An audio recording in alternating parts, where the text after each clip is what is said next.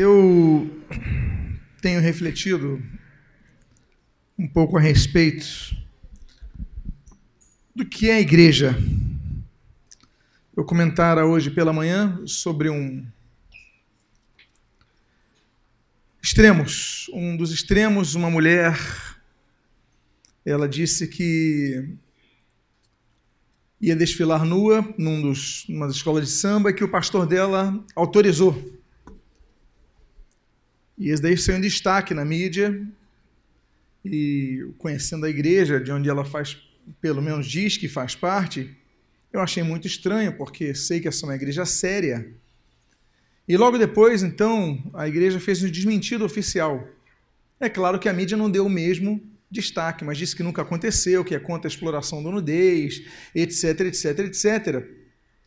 E contra esse tipo de envolvimento.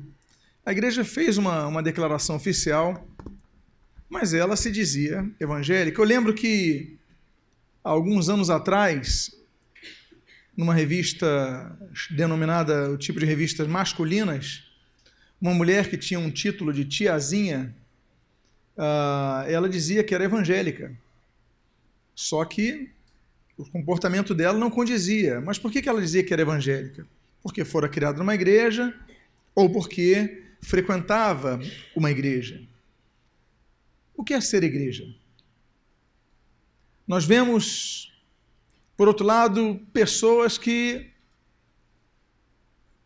eles usam a igreja como se fosse um mero comércio onde iludem pessoas e de maneira gananciosa se aproveitam de detalhes. Então a pessoa é ferida a uma tentativa realmente de de assassinato, e a pessoa então ensanguentada pega a roupa e começa, olha, então oferta de 50 mil e começa a prometer coisas, se aproveitando de uma ocasião. Para onde a igreja está indo? Temos de um lado aproveitadores, o que não é novo, a Bíblia já fala sobre esses exploradores. A Bíblia já fala sobre isso, o Senhor Jesus já falaram sobre isso, João bate firme sobre isso na sua primeira carta. Há outras pessoas que relativizam tudo da igreja, o que é ser igreja. E nos últimos domingos eu tenho, de maneira indireta, abordado esse assunto, porque igreja não é apenas a congregação de pessoas que se reúnem com o propósito de participar de um culto. Mas igreja, ela deve traduzir a congregação de pessoas transformadas por Deus. Pessoas em cujo espírito habita o Espírito de Deus e por causa disso, pessoas que reluzem à luz do Evangelho. Perguntaram a Jesus: Olha, como é que a gente vai se apresentar nas, nas cidades por onde nós vamos? Jesus falou: Olha, fiquem tranquilos pelos vossos frutos vos conhecerão. Pelas vossas atitudes vos conhecerão mais do que pelas suas palavras. O título da mensagem de hoje é esse que você está vendo na sua tela, e eu convido a que você abra a sua Bíblia no segundo livro dos Reis, capítulo de número 4. Segundo livro dos Reis, capítulo de número 4.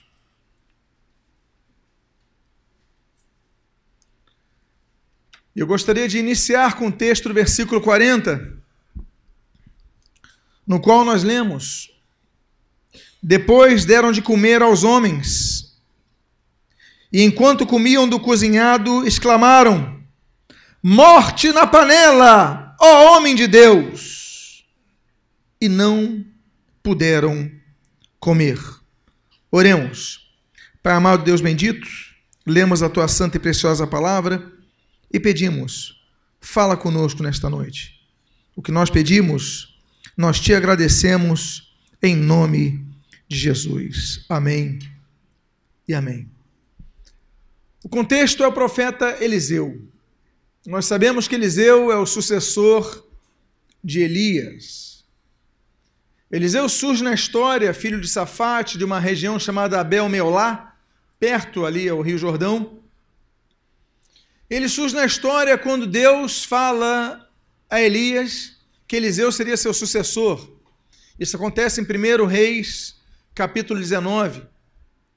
No versículo 16, nós vemos essa declaração de Deus Elias. No versículo 19, versículo 20, nós vemos então Elias passando o seu manto sobre Eliseu. E Eliseu some da história, só aparecendo novamente em 2 Reis, capítulo 2. Ele aparece então no momento do traslado de Elias, no momento da assunção de Elias, no momento do arrebatamento de Elias. Então surge a figura, agora sim com destaque quanto às suas obras de Eliseu, cujo nome é Deus é salvação, Eli, Eli, Eli Schwab, Deus é salvação. Ele surge então como um homem que larga tudo para servir a obra, ao seu chamado. Diz a Bíblia que eles tinham doze juntas de bois não era uma família pobre, era uma família de posses. Mas Eliseu larga tudo para cumprir o seu chamado. E nós começamos então a ver que Eliseu, ele pede a unção dobrada de Elias, e nós começamos a ver isso nos atos de Eliseu. No capítulo 2 nós vemos, por exemplo, as águas do Rio Jordão se abrirem miraculosamente. Logo depois, através de Eliseu, através de Eliseu nós vemos as águas de Jericó serem saradas. Nós vemos no capítulo 4, por exemplo, a, a, o azeite da viúva que é multiplicado através da vida de Eliseu, outro milagre com Eliseu. Nós vemos nesse mesmo capítulo 4, por exemplo, o milagre daquela outra mulher, não a viúva, mas agora a, a mulher sunamita de Sunem, e ela não podia gerar e ela gera uma criança, e nós vemos depois um outro milagre, quando essa criança morre e é ressuscitada através do ministério de Eliseu. Nós vemos a maldição trazida sobre Geazi, o ganancioso. Nós vemos o machado que flutua no capítulo 6. Nós vemos tantos milagres na vida desse homem, que até mesmo nós vemos os, os, os sírios, os invasores sírios sendo cegados. E nós vemos até mesmo quando ele morre, provocando milagre, quando um cadáver cai na sepultura de Eliseu, o cadáver ressuscita. É um homem que tem um chamado iminente, um chamado notório, um chamado claro. Mas o fato é que a nossa história começa no versículo 38, quando a Bíblia diz: Voltou Eliseu de Gilgal, e havia fome naquela terra, e estando os discípulos dos profetas assentados diante dele ele tinha aberto o rio Jordão. Ele tinha sarado as águas de Jericó. Ele tinha feito a mulher estéreo dar à luz. Ele tinha ressuscitado aquela criança. Ele tinha produzido milagres. Nós temos o capítulo 5, por exemplo, daquele general sírio, Naamã, contra os mergulhos no Rio Jordão. Quantos milagres! Mas agora a terra está com fome. E ele está no meio dessa terra que tem fome. E nós começamos a entender que por mais que ele fosse consagrado a Deus, por mais que ele fosse chamado, e o chamado era inegável, o chamado de Deus sobre a sua vida, por mais que ele tivesse experiências com Deus, grandes milagres foram feitos através da vida dele, mas ainda assim ele passou por fome. Muitas vezes nós queremos um tratamento especial da parte de Deus à medida que nós somos usados ou testemunhos nós temos a respeito do que Deus fez em nossas vidas. Não. Se Deus me curou uma vez, Ele é obrigado a curar agora. Se Deus me usou uma vez, então eu não vou passar pela provação que o outro está passando. E nós temos servos de Deus passando por situações difíceis.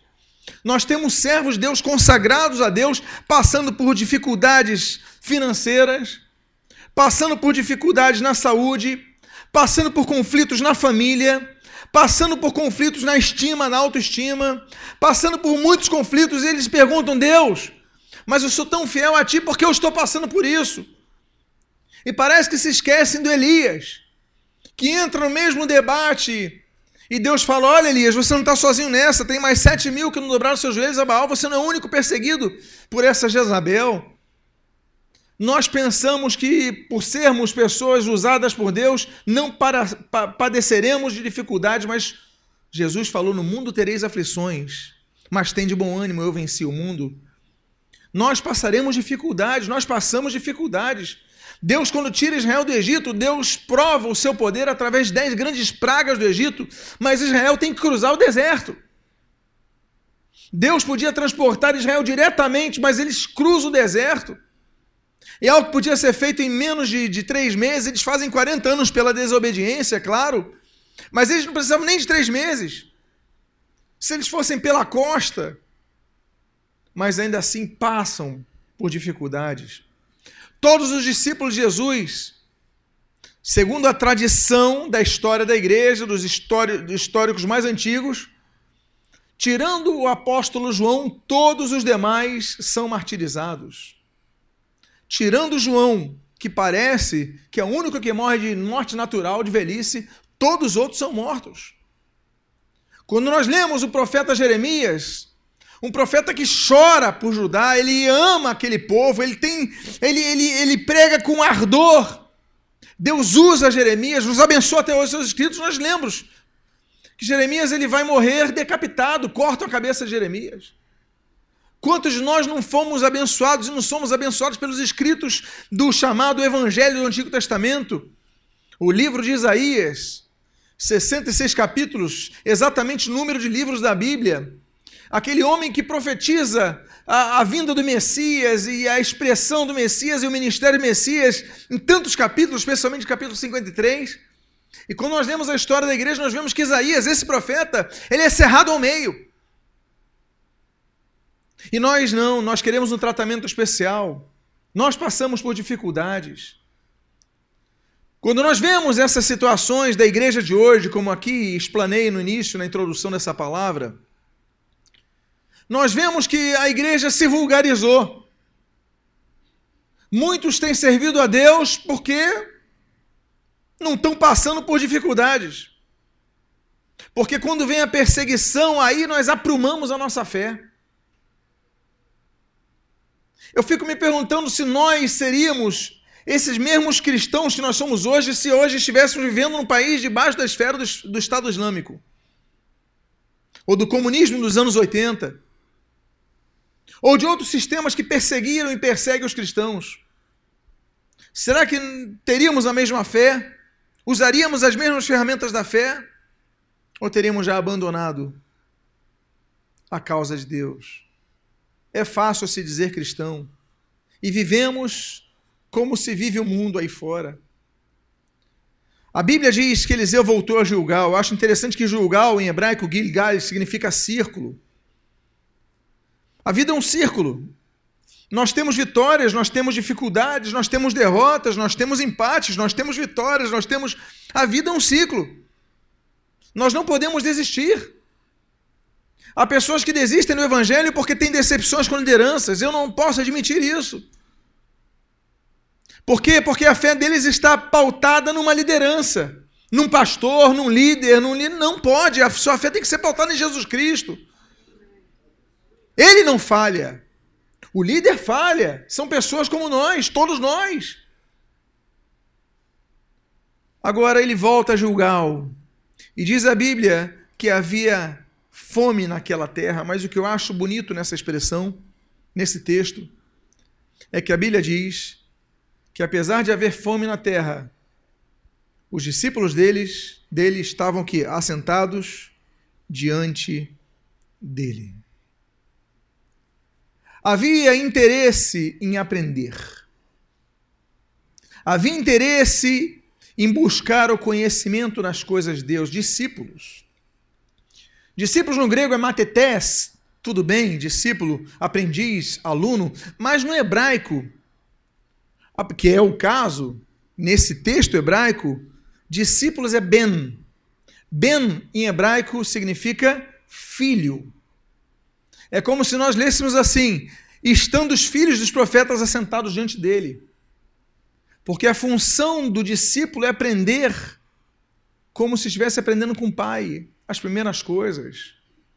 Você aprende com seu pai como você come, como você vai se vestir. Você aprende com seus pais. Fala pai, pai e mãe, mas você aprende com seus pais é, tantas coisas elementares. Você vai aprendendo. Discípulo é isso. É alguém desejoso aprender, aberto a aprender. Ainda que houvesse crise na terra.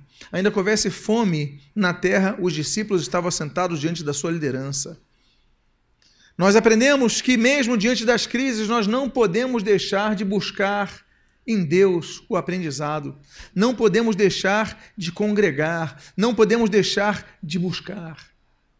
Ah, eu estou passando sofrimentos. Eu vou parar de ir na igreja. É agora, é a hora que você mais deve ir na igreja eu estou passando dificuldade, Deus não me respondeu, Deus não fez nada, eu vou deixar de congregar, vou deixar de buscar a Deus. Essa é a hora que você tem que mais buscar a Deus. Havia fome na terra, mas os discípulos estavam congregados, assentados junto à sua liderança. Por quê? Porque a igreja, ela não tira férias. Ser igreja é ser ativamente um produtor de frutos. Quando nós lemos em Marcos capítulo 10, Jesus amaldiçoando aquela figueira, a Bíblia diz que aquela árvore ela dava folhas, mas não dava frutos. Porque a função, diz a Bíblia, porque não era a época de dar frutos. Jesus foi radical? Foi radical. Porque não era a época de dar figos. Mas ele amaldiçoou porque o tempo, e a lição é para todos nós, o tempo de dar frutos é todo o tempo. Nós devemos ser uma igreja que dá frutos em todo o tempo. A Bíblia diz, então, continua o texto dizendo o seguinte: e disse ao seu moço: Põe a panela grande ao lume e faz um cozinhado para os discípulos dos profetas. Eu acho interessante que ele diz ao moço, ao ajudante dele direto, ele diz assim, provavelmente Geazi, põe a panela grande. Panela é o local onde se faz comida. Panela é o local de onde vem o alimento. A Bíblia diz que os discípulos estavam assentados diante do seu líder. E a função do líder, a função do líder de cada setor ministerial é fornecer alimento, se preocupar com alimento para os seus discípulos. A função de todos os pais não é se preocupar com bom alimento dos seus filhos, pais. Não é isso? Você não se preocupa com isso? A Bíblia diz, ele fala o seguinte: põe uma panela grande, porque são vários discípulos. Ele não diz põe várias panelas, ele põe diz uma panela grande, por quê? Porque nós devemos andar em unidade. Devemos andar unidos. Porque quando estamos unidos, estamos mais fortes.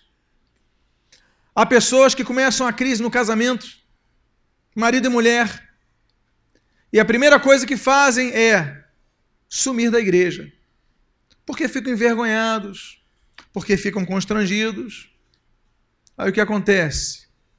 Dada a nécia a decisão, em vez de procurarem ajuda, socorro e apoio, eles se distanciam da panela, do bom, da boa panela, da boa panela grande. E eles começam a caminhar sozinhos e a maioria sucumbe. Agora, quando o casal está em crise começa a buscar ajuda, ela começa a ter apoio. Olha, o número de divórcios na igreja tem que ser menor que do mundo. Não pode ter, a gente não pode admitir isso. Porque a igreja vai lutar. Aí os homens vão aconselhar o outro homem, as mulheres vão aconselhar outra mulher, não larga o teu marido, não larga a tua esposa. Você tem uma aliança, vamos renovar isso e tudo mais. E um dá força, e um dá força, e você está junto. E essa unidade nos faz mais fortes, nos faz ter mais forças para vencer. Então não suma da igreja, muito menos quando você estiver passando por problemas. Eu dou graças a Deus pelos grupos de vida. São locais onde as pessoas se abrem. Elas conversam aqui no culto, não tem um pregador e as pessoas ouvem. Mas grupos de vida, os grupos familiares, nós temos vários aqui, as pessoas se abrem, abrem o coração, e aí um ajuda o outro, um apoia o outro, um ora pelo outro. Você não está sozinho nessa luta. Eu acho muito bonito, olha, põe a panela grande, que a preocupação dele é alimentar as pessoas. A preocupação dos líderes deve ser trazer alimento às pessoas. Nós vemos hoje igrejas, não tenho nada contra igrejas que, que têm um excelente louvor, não tenho nada contra igrejas que dedicam muito tempo em oração, não tenho nada contra igrejas, mas há igrejas que quase não têm pregação da palavra de Deus. Você tem uma hora, uma hora e meia de louvor e 15 minutos de pregação, 10 minutos de pregação, quando muito. Porque às vezes o pastor só fica batendo papo, não abre nem a Bíblia. Mas a preocupação da liderança, eu digo para os líderes atuais, digo para os futuros líderes que Deus vai levantar dentro dos que estão aqui. Eu digo assim: procura sempre se preocupar com o alimento que vai ser oferecido às suas ovelhas, às pessoas que Deus vai colocar para você cuidar. Abra a sua Bíblia, põe a panela grande, não é panela pequena, não é panela, não são panelas isoladas, é uma panela só. Vamos trabalhar em unidade. Somos uma igreja. O líder ele não tem que trabalhar por si só, ele tem que trabalhar pelo conjunto. É o líder de jovens trabalhando para juntar os jovens com toda a igreja, o líder de mulheres trabalhando para juntar as mulheres com toda a igreja, é o líder de casais trabalhando para trazer os casais para toda a igreja, é o líder, não somos várias igrejas, somos uma só e a função é trazer a panela grande. Mas o texto continua dizendo: põe a panela grande ao lume. Não basta boas intenções, tem que haver o fogo do Espírito Santo. Tem que ser uma igreja regida pelo Espírito, direcionada pelo Espírito de Deus. Os líderes têm que ser pessoas que busquem a direção do Espírito Santo, porque a igreja não é nossa. A igreja não é minha, de Lutero, a igreja não é de Ronald, a igreja não é de Carlos, a igreja não é de Cláudia, a igreja não é de. A igreja é de Cristo. Estamos com funções de responsabilidade, amanhã podemos não estar. Deus tira um, põe outro. O fato é que a igreja é de Jesus Cristo. Por quê? Porque Jesus deu seu sangue pela igreja. Mas muitos fazem da igreja como se fossem donos da igreja, como se fossem chefes da igreja, não líderes na igreja não pastores na igreja. Olha, põe a panela ao lume, põe a panela ao fogo. É importante que a base da palavra de Deus esteja calcada na vontade do Espírito Santo. É importante que os líderes busquem saber a direção de Deus para a igreja, a necessidade de Deus para a igreja, e eles só vão saber disso quando o Espírito Santo direcioná-los. É importante que tudo que você faz na sua vida você busque colocar no fogo colocar diante de Deus, orar. Uma vez eu ouvi na rádio um debate dos mais infrutíferos. E um dos líderes ali falava: Não, nós não devemos orar a Deus para pedir, só para agradecer. Porque nós devemos agradecer e tal, a gente pede mais, não devemos pedir, só agradecer. Eu falei: Isso é errado, isso é antibíblico. Jesus ele falou para a gente colocar diante de Deus todas as nossas petições. Pedir a Deus, sim. Ele fala pedir, dar-se-vos-á, é usar a fé, é pedir. Nós devemos pedir, sim. Claro que não devemos deixar de agradecer. Mas uma coisa não anula outra. Nós devemos pedir pela nossa família. Nós devemos pedir por um emprego melhor, por uma vida mais próspera, por saúde. Nós devemos pedir por segurança. Nós devemos pedir. E Deus, em Sua graça e misericórdia, Ele pode intervir e nos abençoar. Pode. Ele é Deus. E aí diz o texto: coloca o lume, coloque, coloca na presença de Deus, do Espírito Santo, coloca diante de Deus. Nós devemos ser pessoas que, diante de nossas decisões, devemos colocar tudo diante de Deus, porque nós tomamos decisões erradas quando nós tomamos decisão pela nossa alma e não pelo nosso espírito pelas nossas emoções, pelo nosso conhecimento e não pelo que o Espírito está apontando, porque às vezes você pede algo a Deus, o Espírito começa a falar contigo para fazer diferente, você fala: Não, não vou ouvir, vou tomar a minha decisão. E você toma a decisão errada, põe a panela grande, mas coloca a panela no lume, e diz o texto, e faze um cozinhado para os discípulos dos profetas. Eu não sei cozinhar mas eu sei que há pessoas aqui que dominam a arte culinária. E eu entendo, por exemplo, que há tipos de pratos que você precisa de mais tempo do que outros. Na época de Eliseu não havia micro-ondas. Na época de Eliseu, o que havia era comida ao fogo. Mas como é que era feito o cozinhado? O cozinhado é preciso que a água faça o quê? Para ter um cozinhado? A água ferva. E para a água ferver, ela precisa ser o quê? Aque... Aquecida. Amados irmãos, nós devemos entender que há momentos em nossa vida que nós devemos esperar. Devemos esperar o tempo de Deus. Porque para fazer o cozinhado é precisa de, se precisa tempo. E as pessoas não querem esperar. Querem que Deus responda na mesma hora. Querem que Deus seja uma, uma máquina de refrigerante que você coloca uma nota e a máquina cai na hora. Deus pode demorar a responder. Deus pode responder sim, como, e na hora, como respondeu Elias, quando caiu fogo do céu no altar, ele clamou, caiu fogo do céu. Deus pode responder não, como por exemplo, Davi, quando vai pedir pelo filho que está doentado, Deus preserve meu filho e tudo mais, e o filho morre. Deus deixou de ser Deus por causa disso? Deus deixou de ter poder por causa disso? Davi deixou de servir a Deus porque Deus disse não para a vontade dele? Agora, Deus pode mandar e dizer assim: espera, o tempo de Deus vai chegar. Mas ninguém quer isso, ninguém quer cozinhado.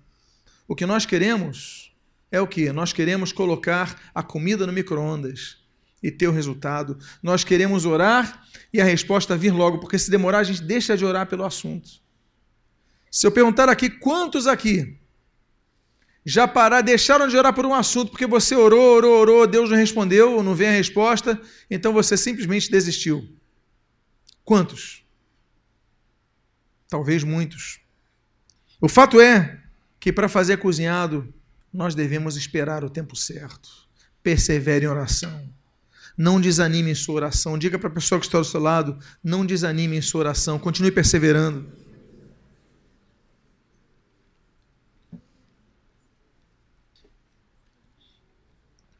E no início do versículo 39, a Bíblia diz: Então saiu um ao campo a apanhar ervas. A função da igreja é ir ao campo. A função da igreja é sair das quatro paredes. A função da igreja não é ficar a vida inteira esperando que faça a comida para você, o cozinhado para você. Porque nós nos tornamos então um auditório. Deixamos de ser igreja para ser auditório. Alguém vai cozinhar para mim. Alguém vai evangelizar para mim. Alguém vai servir no diaconato para mim. E ninguém faz nada. Nós devemos estar sempre atentos. Nós devemos sempre estar é, alertas. Por quê? porque precisa, a igreja precisa de pessoas para avançar. Ah, não tem um grupo de evangelismo formal, não me chamaram para evangelizar, não vou evangelizar. Você pode evangelizar. Você pode sair distribuindo folheto. Você pode evangelizar o seu vizinho. Você pode fazer a obra de Deus. Você pode. Então não aguarde, faça a obra de Deus. Se envolva nos ministérios. Trabalhe. Ah, pastor, eu toco violão, não tem ninguém no violão, busca o, o líder de louvor, olha, eu vou me apresentar. Ah, eu estou vendo que a carência com crianças, pro, procura alguém que está com as crianças e que se coloca para trabalhar, mas nós não queremos, nós queremos ser servidos. Eu gosto muito desse texto, que é a fome sobre a terra. Os discípulos estão sentados, querendo aprender, mas a Bíblia diz: então sai um a apanhar as ervas. Sempre tem que haver pessoas com iniciativa na igreja. A igreja não pode depender de pessoas que somente cumprem escalas. A igreja tem que ter pessoas que proativamente fazem o ministério avançar. Que você seja que nem esse. Nesse caso, nesse momento da história, vá ao campo trabalhar. Ir ao campo significa levar a mensagem aos que precisam. Mas tem um problema nessa história. A Bíblia diz no final do versículo, na continuação do versículo 39 o seguinte: E achou uma trepadeira silvestre e Colhendo dela, encheu a sua capa de colossíntidas. O que eram as colossíntidas? Colossíntidas são frutos que parecem com uma pequena laranja, só que as folhas parecem folhas de videira. Ou seja, como se estivesse parecendo uma videira, mas ali tem pequenas laranjas. Aí você fala, bom, tem aparência de laranja, as folhas têm aparência de locais onde há uva, então a comida é boa. Então ele pega e enche a capa dele de colossíntidas, só tem um problema. Colossíntidas, quando numa determinada quantidade se tornam venenosas. Elas não são comestíveis. Se você comer, comer uma colossíntida, você vai ficar com enjoo. Se você comer várias, você pode morrer. Esse homem, ele foi para o campo com a melhor das intenções. Mas ele não teve discernimento para separar o que parece, mas não é. Parece laranja, parece uva, mas não é nem laranja e nem uva. Eu volto a falar dessa questão da identidade da igreja. Há pessoas que parecem ser crentes. Há pessoas que parecem ser pessoas corretas. Mas não há luz nessas vidas. Não há frutos nessa vida, pelo contrário. Ainda que a aparência seja uma aparência de pessoa da igreja, se você se juntar a elas, você pode morrer. O texto diz então: voltou, cortou em pedaços, pondo-as na panela, visto que não as conheciam. O problema da igreja se traduz na falta de discernimento nós muitas vezes começamos a ter os mesmos hábitos de certas pessoas, e eu falo para os dois lados. Eu falo do mundanismo, mas falo do legalismo. Aí você começa a ter aquela ideia, não, mulher consagrada na igreja tem que ter saia comprida, camisa de manga comprida, coque, sem nenhuma pintura e nem raspa o bigodinho, porque é vaidade. Não é isso que tem, tem igreja que cria uma categoria fantasmagórica, tenebrosa, feia, antiestética. Mas as pessoas, então, para eu ser uma pessoa santificada, eu tenho que ser assim, eu tenho que ser igual a essa pessoa. E você começa a colocar seus, suas máscaras, você começa a ter aparência de crente, mas o problema é que teu coração está totalmente poluído. Há pessoas que colocam uma gravata, um terno, gravata, usam expressões totalmente espirituais, mas são pessoas que estão com seu coração podre, porque são colossíntidas, e ninguém nota, e ninguém nota. Há pregadores que começam a falar tanto glória, tanto aleluia, tantas línguas estranhas em voz alta, e o mais interessante, a hora que querem, não é aquela glossolária do espírito, algo, algo extemporâneo, algo não, não planejado. É não, agora vamos falar línguas estranhas, algo programado, só falta um dicionário, só falta ter no, no projetor as línguas estranhas, algo mecânico. E as pessoas começam a querer aparecer ser mais espirituais que a outra, que isso? Isso não é espiritualidade, isso é exibicionismo. Exibicionismo é mundanismo, é carnalidade não conseguiam discernir que as colossíntidas não eram laranja nem uvas, mas podiam matar. Até que, no versículo 40, depois deram de comer aos homens, e enquanto comiam do cozinhado, exclamaram: Morte na panela, ó homem de Deus! E não puderam comer. Eu imagino que eles come, começaram a comer e alguém começou a passar mal, e outro começou a passar mal, e outro começou a passar mal. E o que eu vejo é para eles exclamarem para Eliseu, é porque Eliseu foi o último a comer.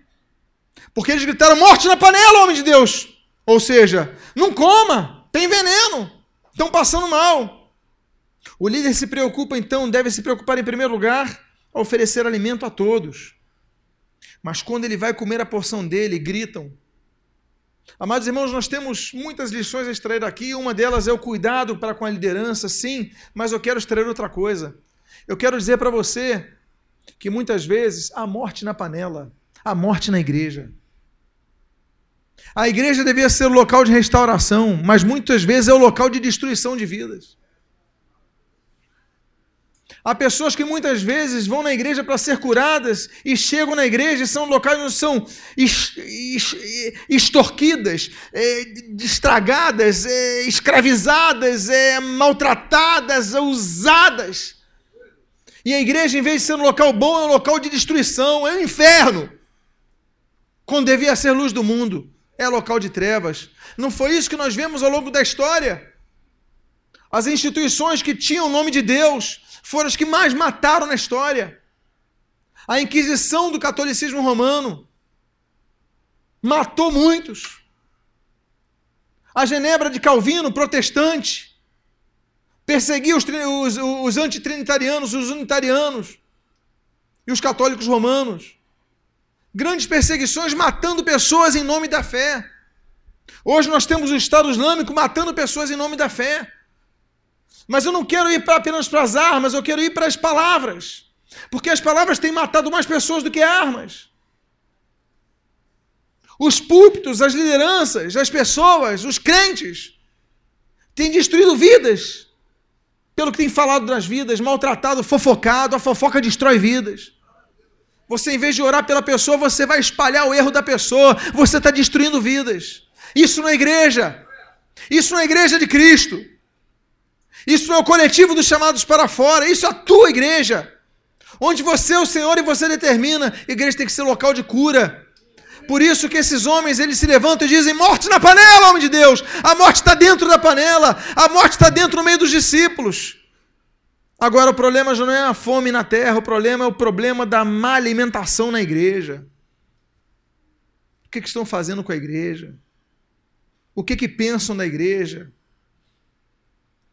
As lideranças hoje, as pessoas dizem, é crente, e tratam você como se fosse um idiota que segue a pessoas gananciosas. Essa é a imagem que muitos têm da igreja. Morte na panela, ó homem de Deus. Eu caminho para o meu final, amados irmãos. Eu caminho para o versículo 41, com o qual encerrarei. Aqui eu falarei da primeira parte, quando diz: Porém, ele disse: Trazei farinha e ele a deitou na panela e disse: Tira de comer para o povo. Trazei farinha. Eu duvido que a farinha fizesse prato, fizesse parte desse guisado, dessa sopa. Eu duvido. Não estava no planejamento. O planejamento era colocar ervas e fazer uma sopa de ervas. Ou de um frutal parecido com, com laranja, parecido com uma laranja pequena, parece uma uva um pouquinho crescida, alaranjada. Então, uma, uma sopinha diferente. O objetivo não era ter farinha, mas ele fala: coloquem farinha na panela. O que que representa a farinha? Farinha representa as coisas simples. Volta a colocar simplicidade na igreja. Volta a colocar simplicidade na tua fé. Volta a colocar simplicidade na tua vida cristã. Porque muitas vezes você se sobrecarrega de tantas coisas que o evangelho para você fica pesado. Você não consegue nem respirar o evangelho. Para você, evangelho é um peso, é um fardo. Coloca as coisas mais simples. A igreja, ela é pródiga em inventar pecados. A gente cria pecado para tudo que é lado. Antigamente é, é pecado ver televisão tinha uma denominação, Deus é amor, é pecado ver televisão, mas deixa as pessoas verem internet. Qual é a lógica? Qual é a lógica? Não tem lógica, não tem sentido. Aí eu ganhei uma Bíblia dessa mesma denominação, está lá no final da Bíblia, na própria Bíblia, umas páginas do código de ética da igreja, está lá. É pecado a mulher andar de cavalo. Eu falei, meu Deus. A mulher se vestir de vermelho. Homem jogar futebol eu fico pensando, meu Deus, onde isso está na Bíblia? E colocava referências bíblicas. Eu fui nas referências, não tinha nada. Nós inventamos pecados, as pessoas inventam pecados para dominarem o povo. Nisso eu tenho que concordar com Marx, que para muitas pessoas a religião vira o quê? Vira um, um sedativo vira o ópio, né, que era uma droga da época, vira um sedativo. Marx podia não entender nada de dinheiro, como dizia Paulo Francis. Marxista falar de dinheiro é como padre falar de sexo. Não vai entender, não é na área dele. Agora, nisso Marx tinha razão. Porque o poder de muitos é manter as pessoas na ignorância. Jesus ele nunca veio trazer as pessoas na ignorância. Ele falou assim: olha, conhecereis a verdade, a verdade vos libertará. O objetivo de Jesus é te livrar das amarras da religião e da religiosidade. É você ter uma vida cristã leve, prazerosa. Eu sei que é difícil. É você dizer não para muitas coisas. Claro que sim, mas nos pautarmos apenas na Bíblia e não nas nossas criatividades posteriores. Temos que ter uma vida santa, temos que viver uma vida reta, temos que dizer não para a nossa natureza, temos que mortificar a nossa carne. Isso nós sabemos, mas é o que está na Bíblia. Mas ele falou assim: trazei farinha, vamos, vamos comer algo mais simples. Por quê? Porque o que, que vai anular o efeito do veneno? É comida, que muitas vezes é simples, mas é você voltar às suas orações. Você não precisa fazer 50 anos de teologia. Se você não ora nem um dia, não vai adiantar nada o seu conhecimento. Tá cheio de teólogo aí que é ateu, que não acredita em Deus, que não acredita no diabo. Eu lembro quando eu fui fazer a minha a minha tese de doutorado, eu gostava muito do professor. Mas nas aulas dele ele demonstrou que não acreditava no diabo. Falei, como é que pode? O homem já estava totalmente cego. Totalmente. O que, que adiantou isso? Falei, não vou procurar, eu vou procurar outro professor. Aí procurei até que de um local próximo aqui. Falei, professor, eu queria que o senhor fosse meu orientador e tal. Ele falou: por que você não procurou o professor tal? Você se dá bem com ele, você argumenta os debates seus com ele. Você tem uma. Parece uma identidade com ele. Então eu falei: olha, professor, o problema é que ele não acredita nem no diabo. Como é que eu vou tratar com uma pessoa que não tem fé? Para ser meu orientador. Eu tenho que evangelizar ele. Aí esse meu professor, é, porque as pessoas são assim, porque não sei o que e tal, porque Deus e tal. Né? Há pessoas que acreditam em Deus pessoal. Eu falei, peraí, o senhor não acredita em Deus? Eu fugi de um que não acreditava no diabo para ir para um pastor que não acreditava em Deus. Meus irmãos, eu encarei essa realidade e eu sou testemunho disso. Eu fugi de um orientador que não acreditava no diabo e fui para um que não acreditava em Deus. Por quê? Porque colocou colossíntida e não notou, foi comendo, foi botando veneno. Nós vamos botando venenos em nossas vidas. Aí eu falo na internet, você ouve tudo, você vai dando valor a tudo, você vai botando tudo para dentro, mas só o teu problema você não coloca farinha.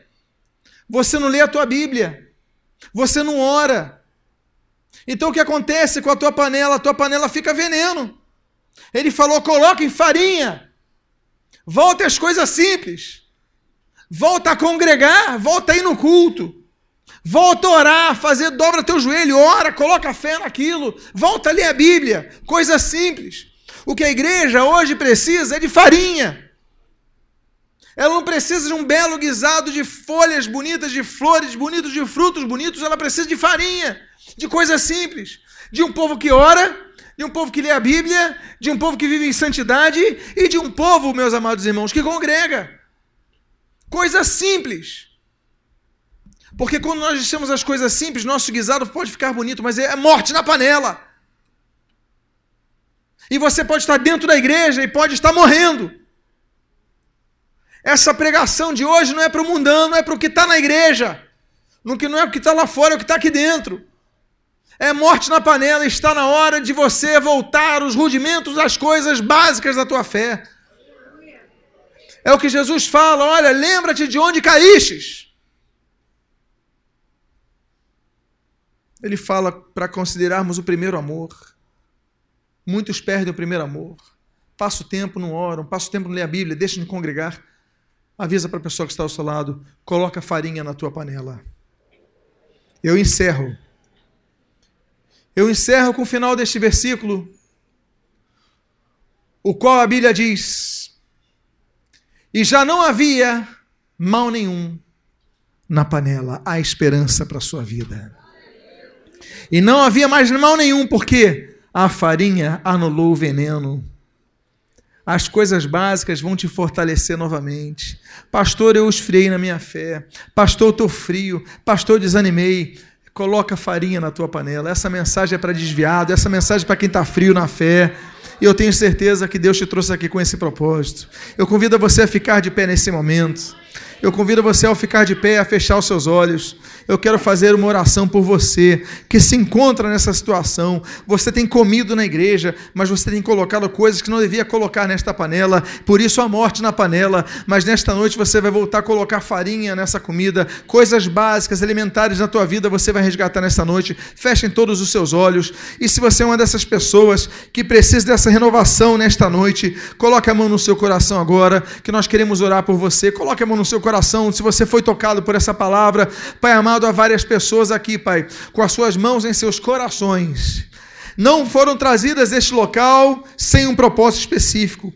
Há pessoas que estão ouvindo essa mensagem porque receberam essa mensagem de alguém em áudio e, Pai, estão sendo tocadas agora. Toca nessas vidas agora, Pai, para que coloquem farinha em suas panelas, para que voltem as coisas simples do Evangelho. Pai amado, nos preocupamos com tantos detalhes, mas perdemos e pecamos no fundamental. Senhor, não amamos a Deus acima de todas as coisas, nem aos próximos como a nós mesmos. Pai amado, nós perdemos tanto, Pai. Nós queremos resgatar as coisas elementares, queremos voltar a congregar, queremos voltar a orar, queremos voltar a amar a leitura da tua palavra, queremos viver uma vida santa, queremos congregar com a tua com a tua igreja, Pai, fazer a tua obra. Usa-nos em nome de Jesus, opera a transformação nesta noite, opera a transformação em cada vida que ouviu essa palavra e se encontra nessa situação. Que hoje seja noite de resgate, que hoje seja noite de restauração, que hoje seja noite de cura. E o que nós pedimos nós te agradecemos, ó Deus bendito, em nome de Jesus. Amém e amém. Antes de você sentar-se, dê uma palavra que abençoe a vida. Diga assim: olha, mantenha farinha na tua vida, mantenha as coisas simples do Evangelho na tua vida. Deus abençoe em nome de Jesus.